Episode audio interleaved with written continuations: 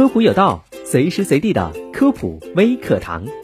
蜂蜜大家都知道是个好东西，很受欢迎。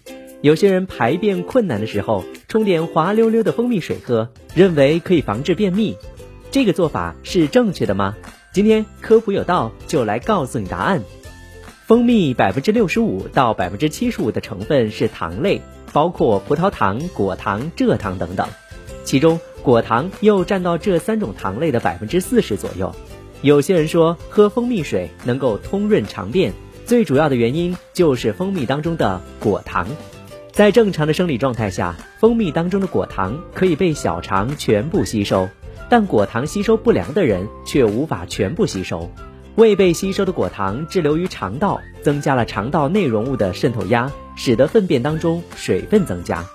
而这部分的果糖还会成为肠道中某些特定菌群的食物，产生短链脂肪酸和气体，加速肠道蠕动，也就产生了蜂蜜润肠通便的效果。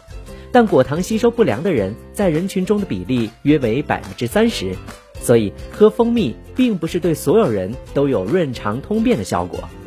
好的，以上这些知识你知道了吗？感谢收听这期的科普有道，我们下期节目再见。